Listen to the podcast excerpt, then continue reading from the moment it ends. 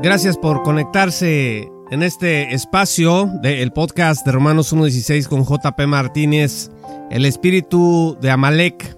Pues hoy es 31 de octubre, se cumplen 506 años de la Reforma Protestante. El versículo que viene a mi mente es indudablemente Romanos 12, verso 1.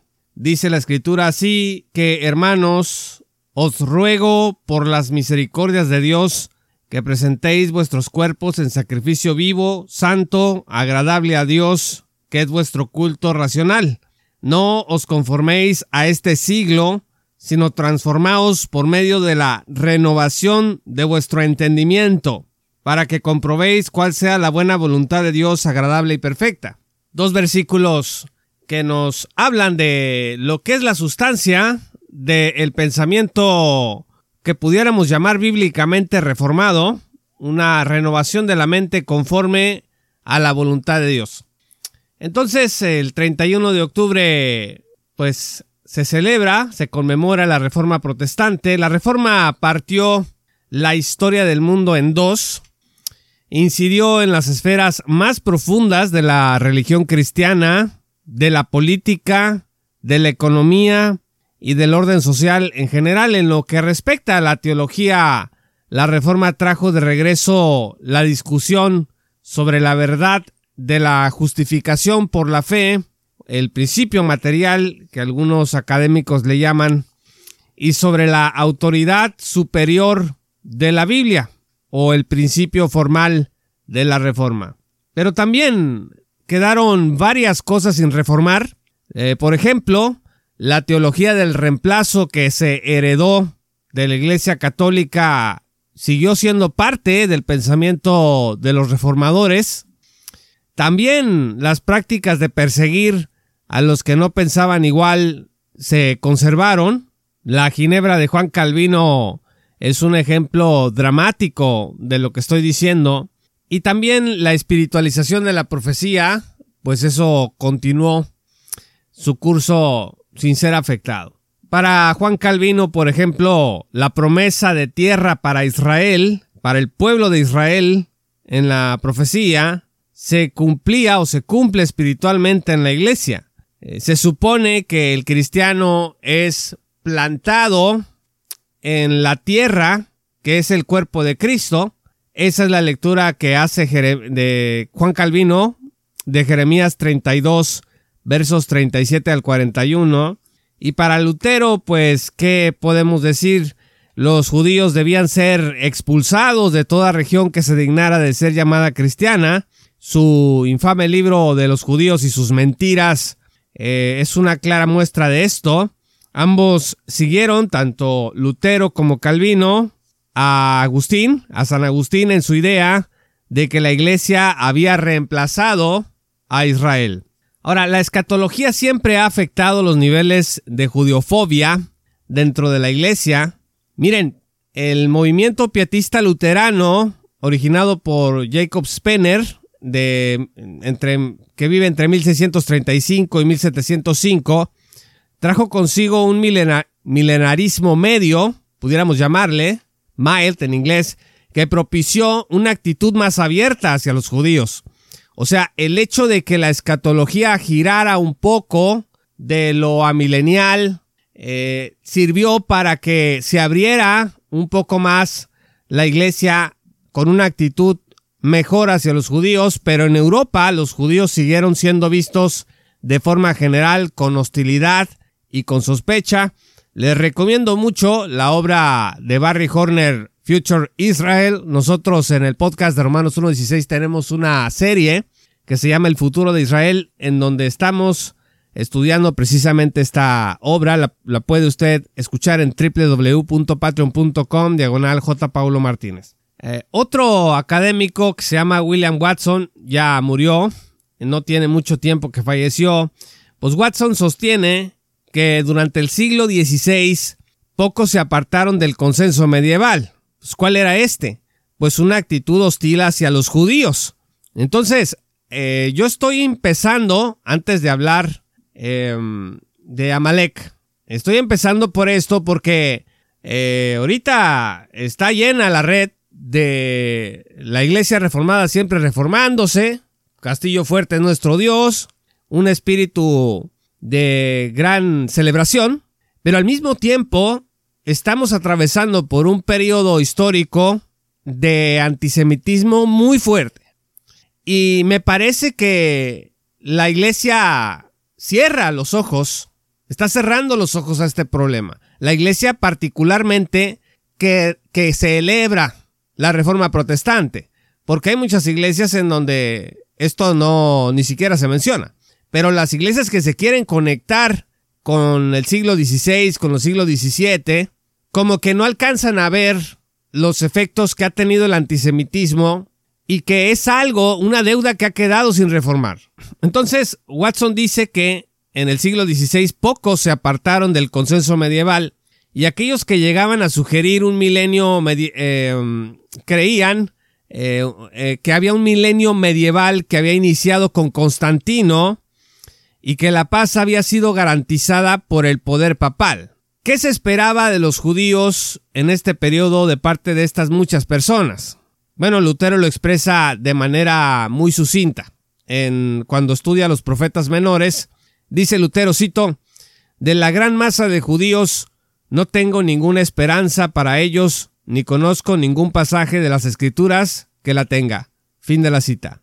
En el mejor de los casos, lo que se esperaba es que se convirtieran a Cristo, eh, pero en general había una actitud de ni siquiera que se conviertan, sino que simplemente eh, hay que hacerlos a un lado, hay que volverlos marginales.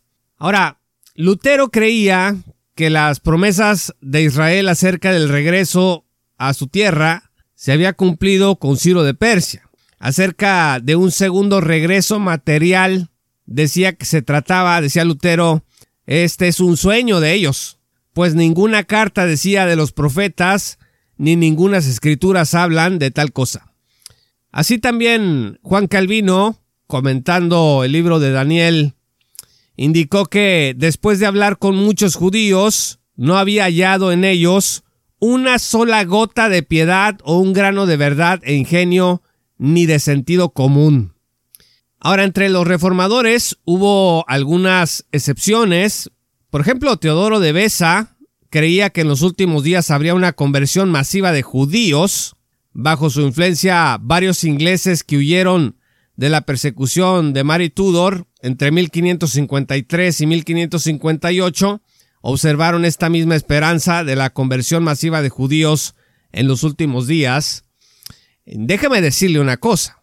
Ah, yo acabo de escuchar un video reciente que subió Sugel Michelin hablando precisamente de la conversión de los judíos masiva antes del regreso de Cristo. Y lo que yo alcanzo a entender de ese video es que Sugel está negando eso. Eh, según su interpretación de Romanos 11, verso 26, cuando se cita Isaías 59, hay un cambio, dice Sugel, ya no dice como el profeta Isaías que vendrá a Sión, sino que vendrá de Sión. Dice que ese cambio lo hace el apóstol Pablo y que por lo tanto tenemos que entender Romanos 11, verso 26 como un versículo que habla de los efectos de la primera venida, no de lo que va a pasar en la segunda venida. Entonces, cuando Romanos 11, 26 dice que todo Israel será salvo, dice Sugel, no, aquí se está hablando de que antes del regreso de Cristo, o sea, ahorita, en este momento, todo Israel será salvo. Y eso se va cumpliendo cuando los judíos se van convirtiendo el día de hoy. No está hablando de que va a haber una conversión masiva de judíos justo en el regreso de Cristo. Y yo comentaba el hecho de que eh, exégetas como Douglas Moo, a mí me, de hecho, para sorpresa de algunos que les pueda interesar, yo, cuando llego al dispensacionalismo, ese fue el último comentario, vamos a decir, eh, que leí tratando de entender cuál iba a ser mi posición. Yo, yo dije, tengo que leer qué dice Douglas Mood de Romanos 9 al capítulo 11. Y él me sorprende porque él empieza a hablar de una conversión de judíos, que habrá una conversión de judíos masiva. Bueno, pues el hecho es de que Sugel, con, e, con esta buena actitud que él tiene, con esta sonrisa que tiene, inclusive con una invitación que hace de que no se enojen con él, que esto es un tema secundario.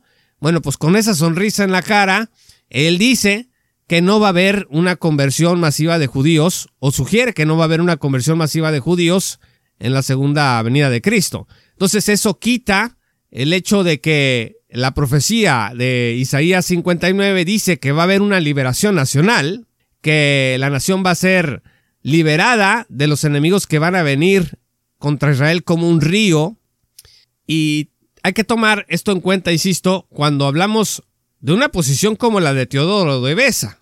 O sea, quiere decir que dentro del mundo reformado eh, ya hay inclusive resistencia o un abandono de perspectivas que, que seguían siendo reformadas o que, o, que o que seguían siendo, vamos a decir, mejor dicho, protestantes y que, sin embargo, tenían un espacio para la conversión masiva de judíos al final de los tiempos. Entonces ahora, eh, algunos reformados o varios reformados ni siquiera eso. ¿no? A John Bale, eh, que vive entre 1495 y 1563, indica que el Evangelio al final regresará a los judíos porque aquel que dispersó a Israel lo traerá de nuevo a su seno.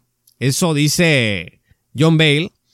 Y otro eh, pensador de la época, John Fox, que vive entre 1517 y 1587, dijo, cito, las promesas siguen vigentes, el bendito y gozoso retorno de los judíos, las ramas recobrando su natural verdor. Fin de la cita. Edmond Booney, otro más que vive entre 1540 y 1619, él escribió una obra que se llama El cetro de Judá, y allí en esa obra de 1584 él llama a los cristianos a amar a los judíos. Y esto es un escándalo. Estaba yo viendo la última publicación que compartió el denominado pastor Enior Josué. Y él decía allí, eh, está publicando notas para generar animadversión contra el Estado de Israel y el pueblo de Israel. Decía que los judíos no usan el signo más porque parece una cruz y que pues eso indica que son nuestros enemigos, ¿no? O sea, no, no lo dice necesariamente de manera tan literal, pero ese es el mensaje. Justo en un momento en donde se está discutiendo mucho el, el papel de Israel en un conflicto contra el terrorismo el día de hoy, de lo cual no vamos a, no pienso tocar eso porque, insisto, no, yo no soy un experto ni mucho menos en geopolítica, tengo algunas ideas, algunos conocimientos al respecto, pero me interesa ver más esta, este asunto del lado de la teología. Y este, esta persona, este facebookero que también está en Twitter, ah, ha estado publicando una serie de notas. Publicaba también el otro día un afiche de una bandera gay al lado de la bandera de Israel en un rally allá y decía estos no son el pueblo de Dios, no sean engañados. Entonces ha estado promoviendo la animadversión eh, hacia Israel, hacia el pueblo judío, hacia el Estado eh, de Israel. Y eh, Edmund Booney y otros hombres de la época decía, estamos llamados a amar a los judíos. Y en la coronación de David, otro libro de Booney de 1588, él esperaba la inminente restauración de los judíos a su tierra. Hay un caso especial eh, un francés, perdón, eh, así se llama, que vive entre 1547 y 1589, llamó a los judíos al regreso a su tierra para más tarde, fíjese lo que pasa con él, fue declarado hereje y quemado en la estaca. Frances Kett, entre 1547 y 1589. William Watson sostiene que los puritanos ingleses, más, y estoy hablando de ellos porque son herederos de los reformadores, pues los puritanos ingleses más que nadie en el mundo cristiano desde la iglesia temprana enfatizaron el estudio del hebreo. Y fíjese que cuando enfatizan el estudio del hebreo, eh, inclusive le empezaron a dar nombres judíos a sus hijos. Según Naum Sokolov, eh, un erudito judío entre mil, de alrededor de 1919, entre los puritanos existieron los más grandes admiradores de Israel eh, indicando que Cromwell mismo se unió a este grupo. Sokolov dice que el estudio del hebreo en Inglaterra propició una aceptación mayor de la idea de que los judíos fueran readmitidos en el país, o sea, son expulsados y cuando empiezan a estudiar el hebreo, eh, muchos puritanos, se empieza a gestar de nuevo que sean recibidos. O sea, de ese tamaño, estimados amigos, espero que entendamos que es la consecuencia de nuestras ideas. O sea, las ideas que tenemos, por eso para mí la escatología no es un tema secundario, eh, no lo es tampoco em, lo que podamos entender del papel de Israel en la profecía bíblica. Ah, más recientemente, dice Watson también, Stephen Spector indicó que muchos puritanos dejaron solo de aplicar el Antiguo Testamento a sí mismos como iglesia y comenzaron a mirar hacia Israel y concluyeron así que el pacto de Dios con la nación judía seguía en efecto respecto de su descendencia física, ¿Qué es lo que hacen? Yo lo sé, muchos reformados el día de hoy. Y me parece que eso es un buen camino. O sea, no necesariamente creo que los reformados que dicen que son el verdadero Israel espiritual el día de hoy, no necesariamente son antisemitas, de ninguna manera. Mucho menos cuando eh, dicen y, y piensan, no, yo creo que somos el verdadero Israel, pero al mismo tiempo la nación judía la descendencia física de Israel sigue teniendo parte dentro del pacto de Dios. Eso ya es un gran avance. Muy bien. En suma, pues, el premilenialismo de los siglos XVII y XVIII esperaba la conversión de los judíos y su regreso a su tierra. Espero que estas notas estimulen nuestra reflexión de lo que está ahora mismo celebrándose. En el año 506 de iniciada la reforma, porque a mí se me afigura que se ha congelado. En muchos pensadores reformados está como no quieren salirse del pensamiento de Lutero respecto de la nación de Israel, del pensamiento de Calvino respecto de la nación de Israel. Y yo les acabo de demostrar que entre los puritanos ingleses la reforma siguió su curso y siguieron reformándose. Y vamos a estudiar el hebreo. Y al estudiar el hebreo se dan cuenta de que hay un pacto y una promesa para Israel hasta el día de hoy. Ahora, ¿qué es el espíritu de Amalek? Bueno, Amalek es un personaje bíblico que es el prototipo del antisemitismo en el mundo hasta el día de hoy. Ah, la Biblia menciona a Amalek en varios lugares, pero principalmente en el, el libro del Éxodo, el libro de Números y Deuteronomio, en Éxodo, Amalek es mencionado por primera vez en el capítulo 17, cuando los israelitas están huyendo de Egipto. Amalek, un pueblo nómada, vamos a decir, salvaje, ataca a los israelitas desde la retaguardia y causa muchas bajas. O sea, no tienen piedad con los más débiles, con los más rezagados y hacen una matanza. Eh, Moisés ora a Dios, Dios envía a Josué a ayudar a los israelitas y los israelitas triunfan.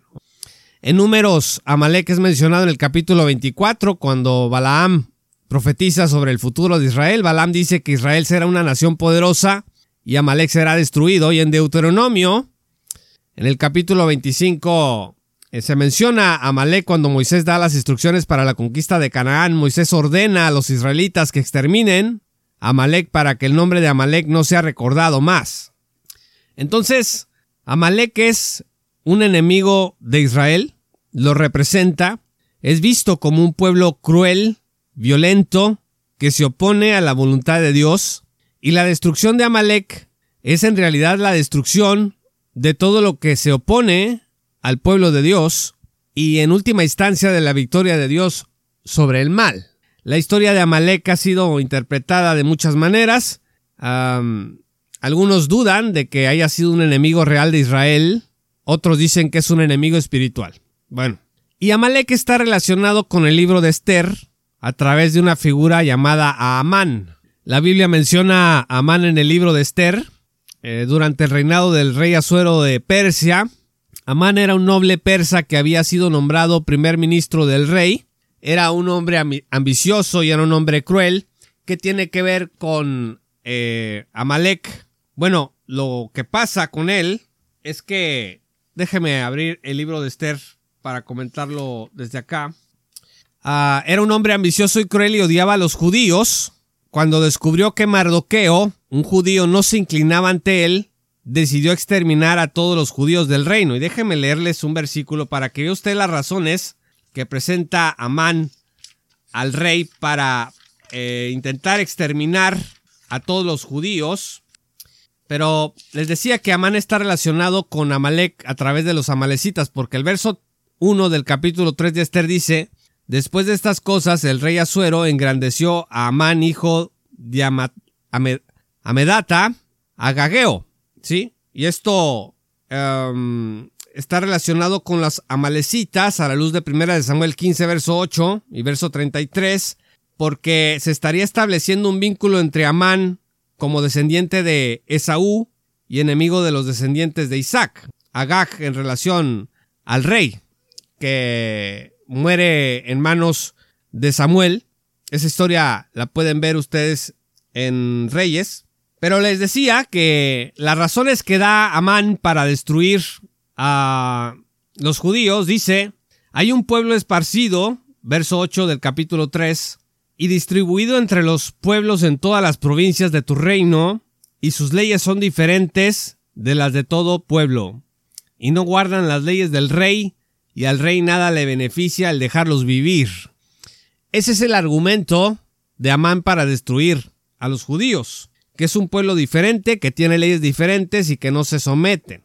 Entonces, uh, es lo que ha pasado a lo largo de la historia. El pueblo judío mm, se, se ha criticado mucho que porque se sienten superiores, que porque se sienten los elegidos. No estaba leyendo el otro día en nueva versión internacional que dice, porque así dice, mm, ahora mismo tengo la cita, ¿no? Pero dice que, que Israel es el pueblo favorito. Así usa esa palabra.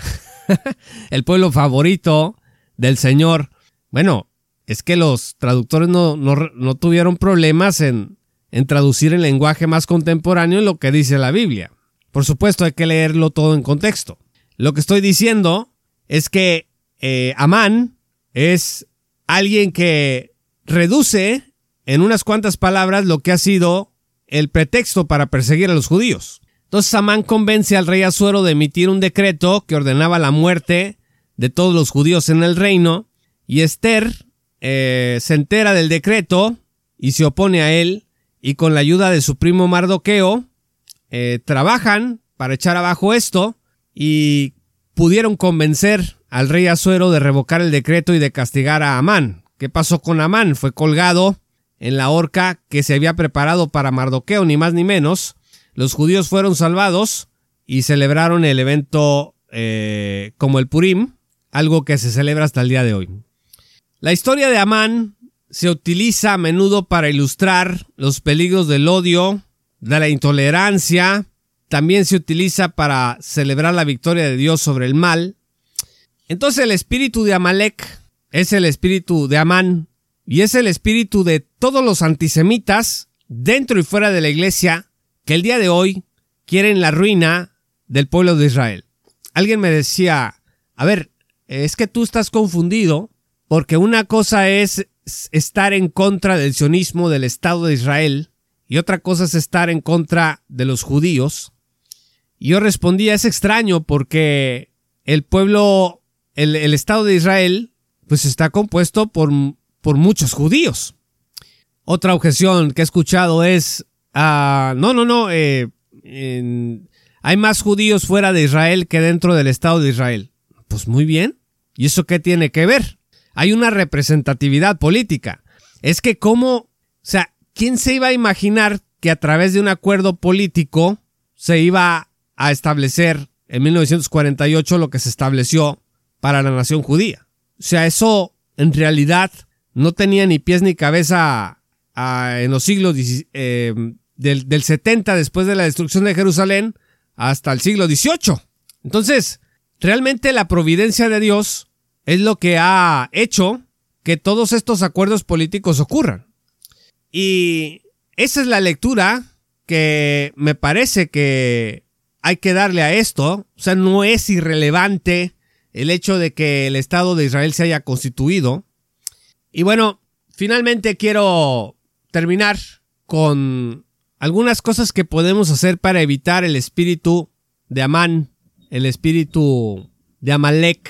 Eh, sobre todo en estos tiempos, si yo quisiera decirte que si tú eres reformado y estás escuchando esto, lo tomes en cuenta. Ah, infortunadamente se está vendiendo la idea el día de hoy de que ser un verdadero reformado es atacar a los judíos, o incluye atacar a los judíos. Y esa es una mentira satánica. Tú no tienes por qué estar de acuerdo con Lutero y con Calvino, eh, con Agustín en sus apreciaciones acerca del pueblo de Israel, que para que seas un reformado de pura cepa. Si a ti te han convencido de eso, pues entonces te han privado del pensamiento crítico que necesitas tener. Una cosa que podemos hacer para evitar el antisemitismo y para seguirnos reformando como iglesia es educarnos al respecto. La historia del antisemitismo, cómo ha afectado a los judíos a lo largo de los siglos. Identificar los estereotipos, los prejuicios antisemitas, que en estos días hemos visto muchísimos, que se han vuelto virales de cuentas que se juran reformadas de pura cepa. Otra cosa que podemos hacer es hablar contra el antisemitismo. Es que tú cuando escuches algo antisemita, no debes de guardar silencio. Escuchaba en un live a una persona que estaba tratando de blanquear declaraciones antisemitas de un influencer en redes sociales, cristiano, y decía, no, pues está diciendo la verdad, está dando datos históricos. Es que eso es histórico, lo que él está diciendo es histórico. No, no, no, momento. Es que no te quieran dar a tole con el dedo, ¿verdad? Si alguien te dice, en Israel es legal la homosexualidad, ¿te está dando un dato histórico? Sí. Pero cuando alguien sube esa información con un afiche de las banderas de Israel y la bandera gay ahí ondeando, a unos días de la masacre de 1400 judíos a manos de terroristas de Palestina, eso te tiene que decir algo. O sea, no, eso no es, ah, no, es que estoy hablando de historia, no. No es que la coyuntura en la que estás diciendo esto, no, como dicen en la calle, no me vengas con tonterías. Otra forma eh, que podemos hacer es apoyar a organizaciones contra el antisemitismo. Hay muchas en donde podemos... Eh, se puede apoyar de diversas formas, no estoy hablando de dar dinero necesariamente, pero puedes compartir sus artículos, interactuar con ellos en redes sociales y otro tipo de actividades de esa naturaleza. Yo no soy de la idea de tener una bandera de Israel en la iglesia, si usted tiene una en la suya, pues está bien. Yo no la tendría. De hecho, si se propusiera tener una, yo me opondría a eso. Creo que no es, eh, para mí me parece que en la congregación una bandera de Israel no es necesaria tanto como sí lo es el tener una teología que reconozca las promesas de Dios para el pueblo de Israel. Acciones específicas para evitar el antisemitismo, aprende sobre la historia y la cultura judía. Edgar Salas le decía a este eh, generador de discordia, de animadversión hacia Israel, de Enior, le decía, es que infórmate, no, no, no estés mal informando. El hecho de que no se admita la cruz tiene que ver con lo que ha representado en relación a la persecución contra el pueblo judío, entre otras cosas, ¿no? Entonces hay que informarnos, porque si no, y que por cierto, se ocultaron las respuestas de todas maneras. Y entonces la información no está a disposición de la gente. En lugar a lo mejor de responder, ¿no? Y decir, no, esa información no es correcta o discutir algo al respecto. También puedes leer libros y artículos sobre el antisemitismo, hablar con amigos y familiares sobre el tema, con hermanos de la iglesia, eso sería muy útil. Entonces, eh, estimados amigos, para concluir, eh, este es un problema con consecuencias terribles Ah, Luis Jovel decía en un live, porque él es de ascendencia judía, decía que cuando él llega allá donde radica ahorita, eh, creo que está en Australia, fue acosado por ser judío. Se le señaló por ser judío en la escuela, en inmigración, en la calle, perdón, en la iglesia. Creo que también pasó esto en la iglesia por el solo hecho de ser judío. Y por eso no podemos nosotros guardar silencio. Recuerden que esto es un microcosmos. Porque también, por ejemplo, la teoría del gran reemplazo que traen los nacionalistas conservadores eh, radicales en los Estados Unidos, dice que nosotros los inmigrantes mexicanos, por ejemplo, estamos ahí para reemplazarlos a ellos como raza blanca.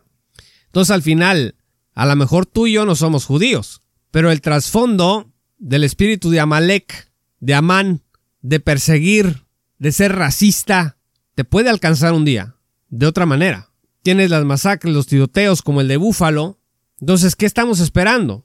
Que nos toque un día un tiro de algún fanático radicalizado supremacista.